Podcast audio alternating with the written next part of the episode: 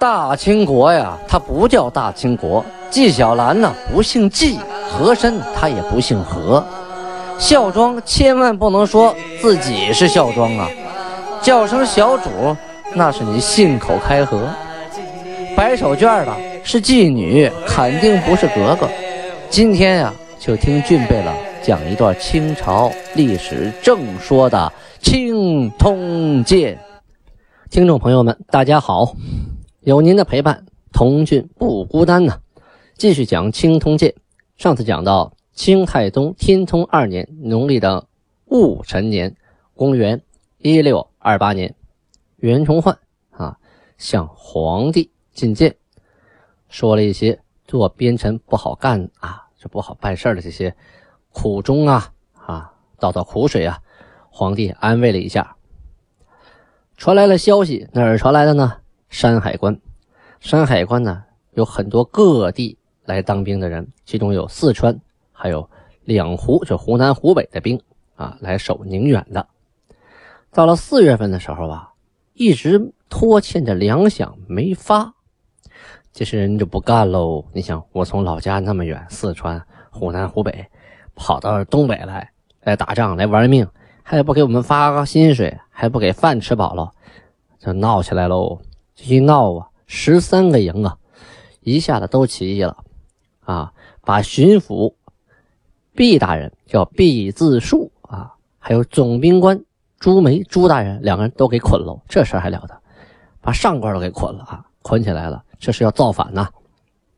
袁崇焕啊，八月份的时候就抵达了山海关，因为听说这事儿不去不行了啊，这要出乱子了，他命令啊。把为首的十五个人给我逮起来，啊，还是有威信的哈，下边人都听他的呀。把为首的十五个人给逮起来了。其实啊，这些人也并不是想造反，关键是你不发饷，你不发钱，你不发吃的，吃不饱穿不暖，没钱花还要拼命，大家都自然的不干呢。但是呢，这方法不太好啊，把当官的捆起来，这方法肯定是不对的，这军纪不可违呀。所以袁崇焕为了严明军纪啊，将为首的这十五个人在闹市口啊都给砍了头。这一下子啊，你当头的这十五个人脑袋掉地下了，下边人也就不闹了啊。来的这些川军呐、胡兵啊，也都安静了一段时间。当时呢，明朝啊，他这个开支太大了啊，每一年。所支出的钱比进入的钱呀，要多出一百一十三万还要多呀！一百一十三万两银子呀，就每年亏空亏这么大啊！兵饷是经常的缺啊，所以呀，这个到处都有兵闹哗变。在宁远之后呢，锦州还有晋镇相继的都出现了士兵哗变的现象。咱们下边介绍一下山海关的配置啊。原来呀，关外只设总兵官一个人啊，这一个总兵官管关外所有的事儿。后来阉党当政的时候啊，其中有个叫崔成秀的啊，就谁跟他关系好啊，他就把谁弄上去，就增加了三四个人呢。你想啊，随便一点事儿，好几个头头啊，这个说这样，那个说那样，还得大家都盖章了才行。这做事情啊，难免掣肘啊，啊，就是受影响，拖泥带水，这是官僚主义啊，影响的办事效率。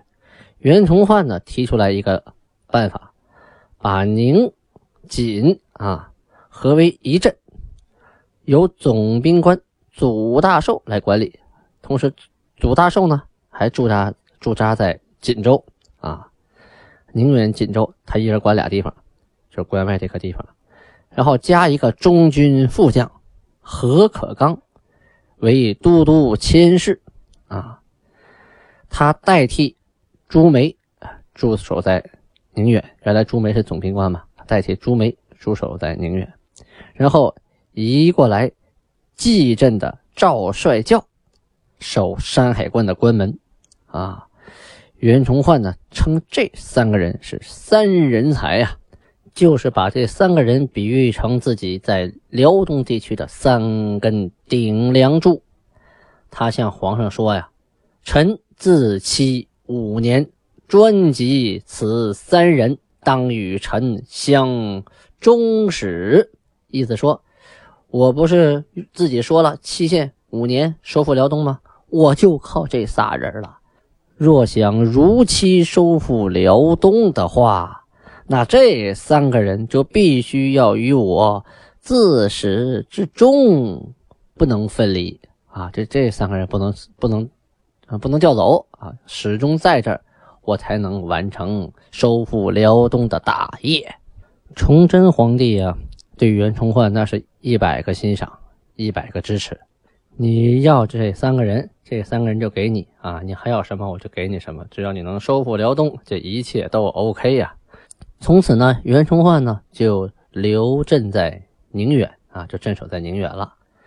后来呀，袁崇焕又提出来啊，把宁远还有登州、莱州的巡抚啊这一级官员啊不要了，没用啊，撤掉吧，多一个官还多拿一份银子，还官僚。崇祯皇帝行，没问题，撤啊！登州、莱州还有宁远的巡抚也被撤了。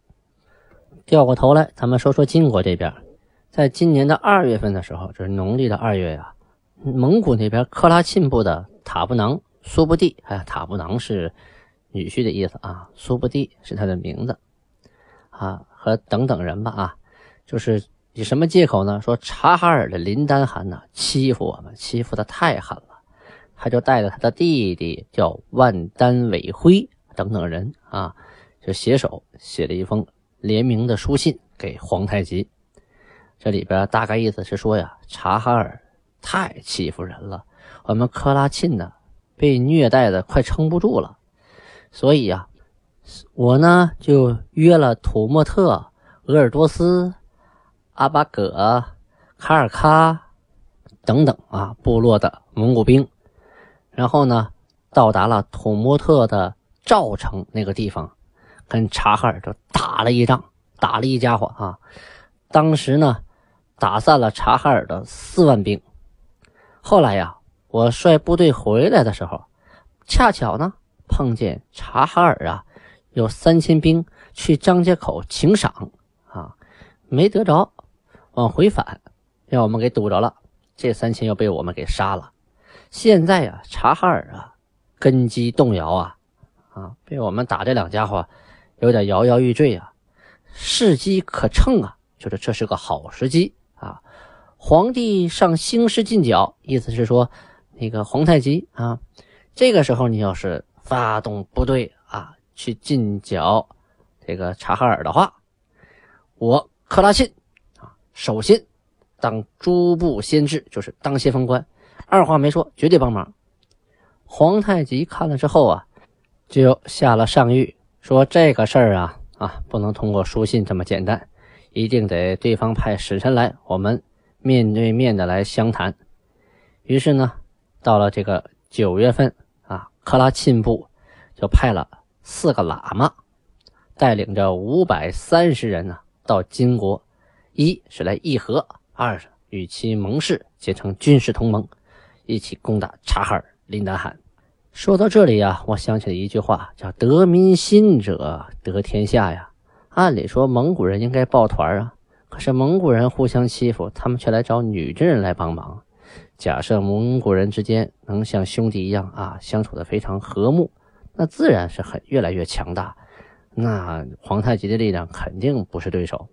可是呢，他们自己内部互相欺压，分崩离析，最后得来。纷纷投靠女真人，投靠皇太极，这就是得民心者得天下呀。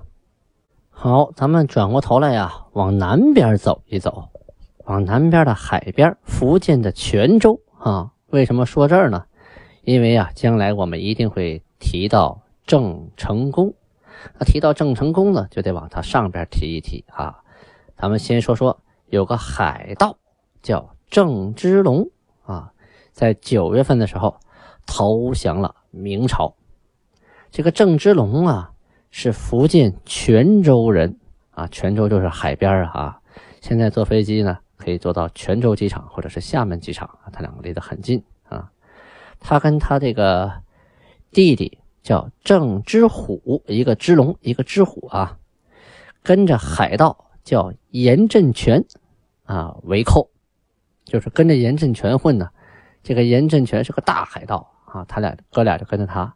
后来呢，这个政权呢死了，这些海盗呢没头了，怎么办呢？选选不出来啊！海盗比较信神啊，他供那个海神，于是呢就插着一支箭啊，插在米糊当中，这都是大米呀，它支撑那个箭，它支撑不了多久，对吧？于是大家呢排队轮流的到米糊前边去磕头，你磕完三个起来，下个人再来磕，他再来磕三个头啊，挨个的磕头拜这支宝剑。这宝剑插在大米里，什么时候这个剑一动啊，在米里一动要倒下来，这剑指的谁？那谁将来就代替这个严振权的位置？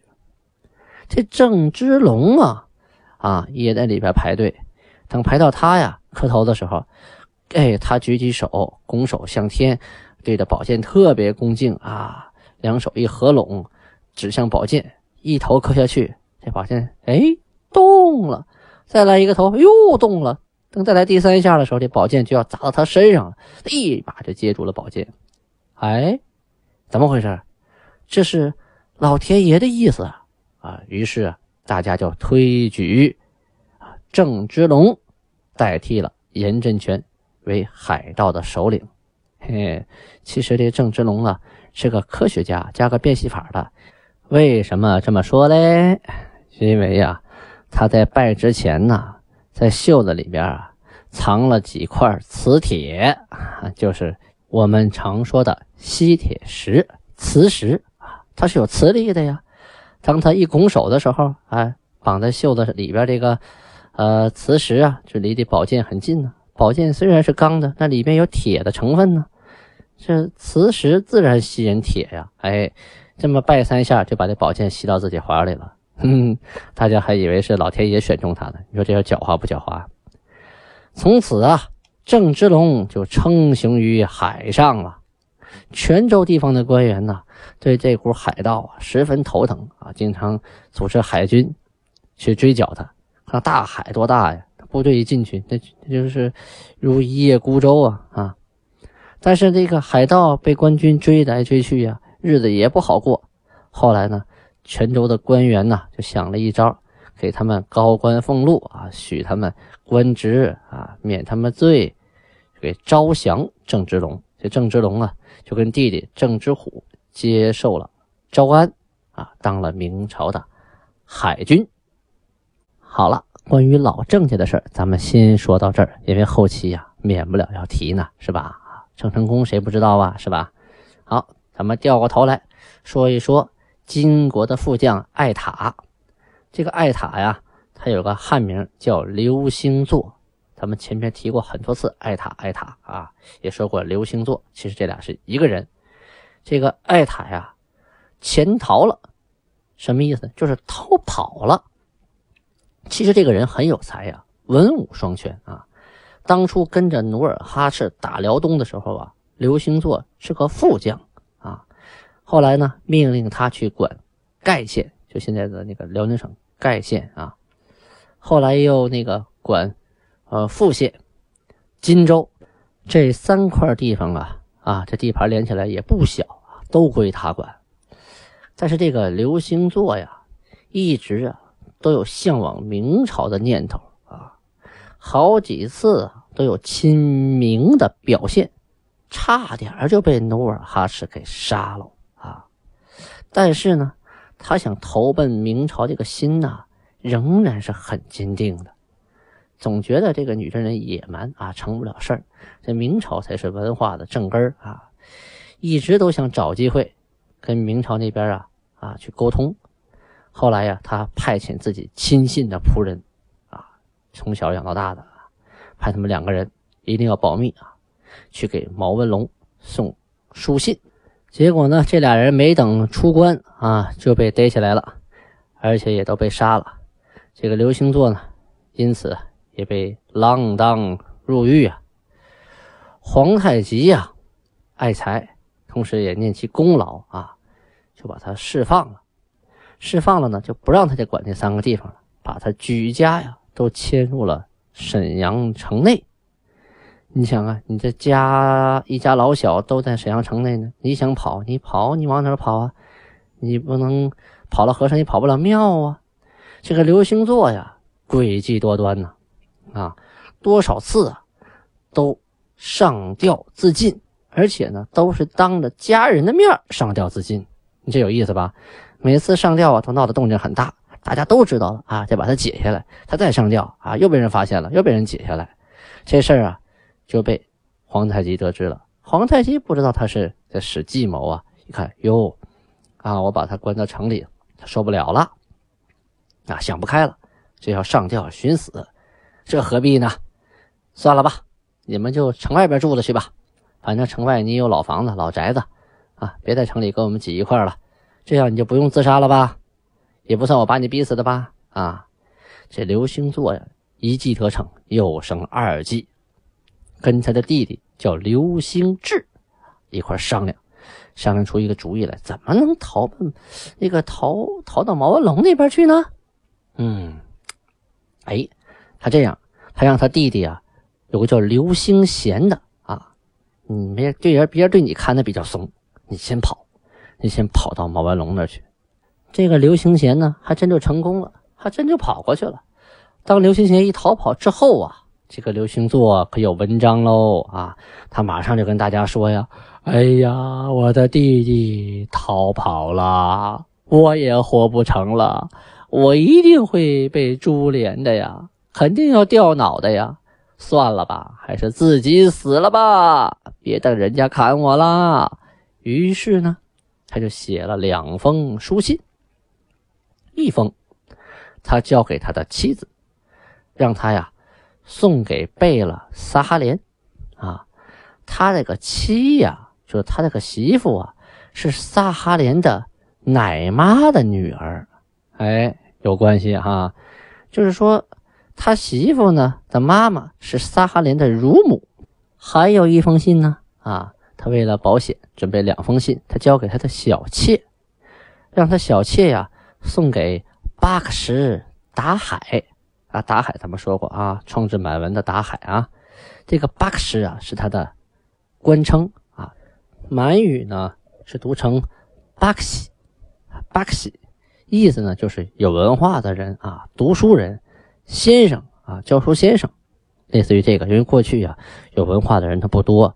像这个巴克西啊，他这精通汉语、满语、蒙语，最少精通三种语言，所以啊，他才能创制新满文，也就是说改进老满文。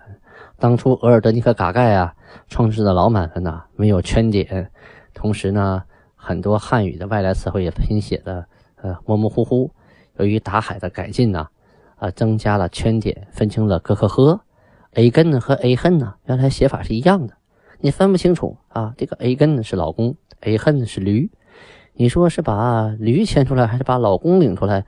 这写法一样，这可不行啊！所以呢，这个打海的上面加了圈和点，加圈的是呵，加点是哥，这样就分清了。不加是科，又发明了十个汉语介词，专门用于来拼写外来词汇，啊，使满文呢，呃，变得非常严谨，啊，内容也变得丰富，一直这个。达海改进的新满文使用到现在，所以这是个才子啊！他让人呢把信啊，让小妾把信送给达海。这信里说什么呢？说自己呀常年被诋毁、被弹劾，啊，被那个被别人举报，日夜忧虑啊，哎呀，天天的积劳成疾，不得已呀，哎呀，就想自杀这个事儿了。同时啊，呃，写书给。巴克什库尔禅啊，这这是另一个巴克西啊，叫库尔禅，说呀，将来我死的时候啊，就把我埋在这个边外的扎木谷那个地方吧。这个刘星座呀，他家里头啊，经常的呀，吃吃喝喝，每次吃吃喝喝的时候呢，他就招这个弹唱的人啊，唱曲的、敲鼓的呀，啊，敲这个。歌妓，男的啊，来，有一次啊，他半夜就喝酒，就跟这个唱歌的说呀：“哎，你弹唱弹的好啊，我把我带的这个金扳指我赏给你，你要不要啊？”啊，这方人说：“好啊，好啊，谢谢大人啊。”哎，他就把自己拇指上戴这个扳指啊，金的呀，啊，就就摘下来了，戴到这个人手上了。